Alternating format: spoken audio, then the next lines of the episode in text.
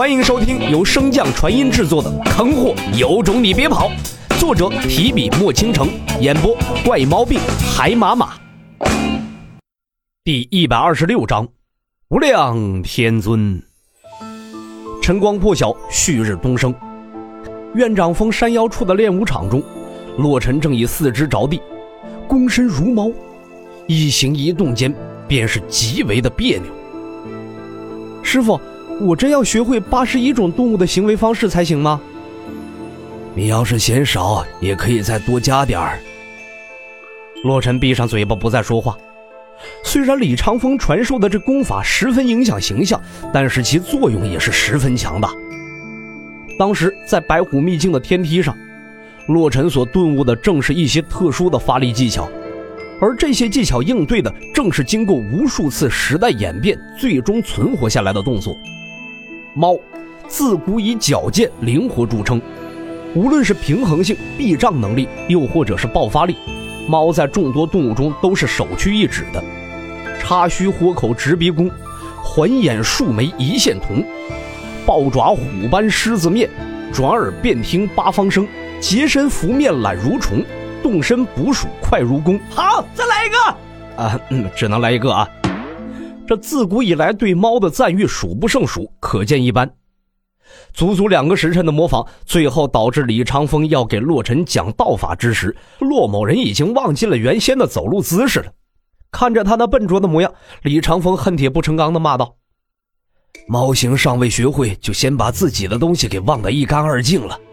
你们这一代真是，哎，一代不如一代呀！”想我那时仅用了半日时间，就彻底融会贯通了猫形态。看你这样子，至少也得数日。原本因为掌握了猫的基本发力而得意洋洋的骆某人，脸色一下子就垮了下来。难道我悟性真的很低？不等他多想，李长风便催促道：“赶紧过来，我为你讲述关于这几道道术的修炼方法。”李长风将昨日在天道阁取出来的诸多道法玉简交给了洛尘，嘱咐道：“这些道术回去你仔细研究一下，从中挑取几个修炼。不一定非得是那些威力强大的。道家术法讲究环环相扣，辅助性道法用得好，可能会带来更加预想不到的效果。这些修炼起来并不难，我便不一一赘述了。接下来要传授给你的。”乃是道家的九大禁术之一。李长风说着，便从储物戒指中取出了一个灰色古朴的玉简，其上面更是充满了沧桑的气息，一看便是年代极其久远之物。不等李长风介绍，洛尘便清楚了这玉简的来头。那金色的三个古字，纵使洛尘从未见过，但是见到它的一瞬，心中便多了一份明悟：请灵术。洛尘伸手欲要接过玉简，不料却被李长风一巴掌拍了回去。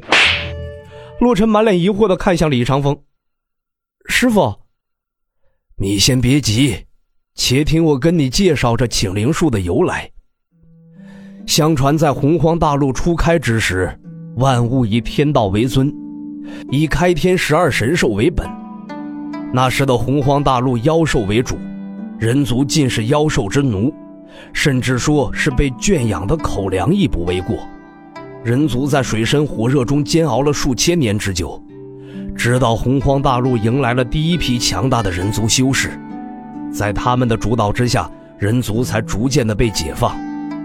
从那之后，道教兴起，人族团结一心，彻底脱离了奴隶的身份。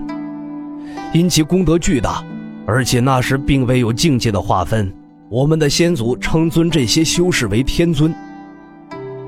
洛尘惊声道：“天尊，无量天尊。”李长风同样也是一脸惊疑的目光看着他。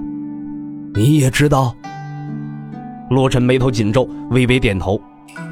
无量天尊也是我所在的世界的道教创始人，我们称其为老子。没想到他竟然真的是修士。李长风迟疑道。你说的无量天尊是一个人？洛尘不解道：“有什么不对吗？”我师父便是那个时代的见证者，他曾经说过：“无量天尊乃是统称，并非是一个人的名号。当时的天尊以三位最强者为首，其道号分别为元始、灵宝、道德，以及当时深受人族爱戴的太乙渡厄天尊、九天应元雷声普化天尊以及太乙救苦天尊。这些天尊统称为无量天尊。而据我师父透露，太乙救苦天尊也并未离开洪荒大陆，在万年前的大战时，他就曾经出现过。洛尘沉浸在李长风的话中，久久无法自拔。经过李长风的提示，洛尘也记起来了。地球上关于老子的记载中的确有道德天尊这一名号，可李长风说几人早在数万年前便在洪荒大陆出现过，而地球有所记载的老子的存在时间也只有数千年而已。究竟是因为时空机的缘故，导致我穿越到了未来？还是这些天尊的身份有问题呢？李长风似乎是看出了洛尘的困惑，劝道：“这世间万物扑朔迷离，想不通也很正常。待你修为强大之后，你去寻找那遗留在洪荒大陆的太乙救苦天尊，到时候自然就会真相大白。”洛尘闻言，心中豁然开朗，朝着李长风拱手一拜：“多谢师傅教诲。”是我钻牛角尖了。李长风摆了摆手：“是我太早将这些告诉你，但也只能如此。这世界远比你想象的要大。前段时间你在神渊大陆历练时，青龙秘境所在的青云大陆便发出了救急传信。可惜那时我被天道盯紧，根本无力出手。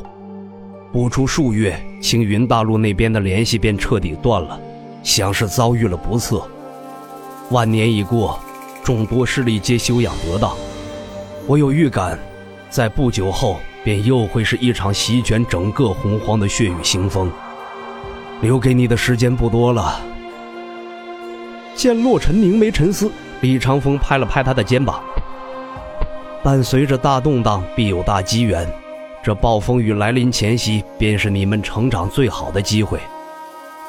好了，不说这些了。”接下来便跟你说说这请灵术。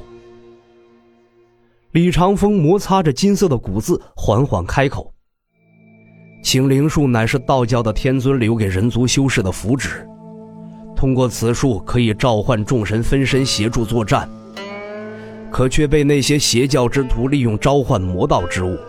随着邪教和魔教的昌盛，换来的便是洪荒大陆一处处的人间炼狱。”而他们这等行径，最终也彻底的激起了众怒。后来，道教的掌管者便连同其他势力，欲要将众多魔教邪教铲除。这也正是万年前的那场大战的开端。虽然最后以道教为首的势力取胜，但是也是惨胜。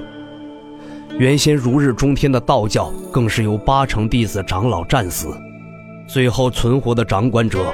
便将请灵术列为了道家九大禁术之一，并规定非心地善良、非正宗道教修士亲传弟子不可传授。而这枚玉简便是天下仅存的两枚记录着请灵书的玉简之一。本集播讲完毕，感谢您的收听。如果喜欢，可以点击订阅哦，关注本账号还有更多好听的内容，还不快动动你的手指头！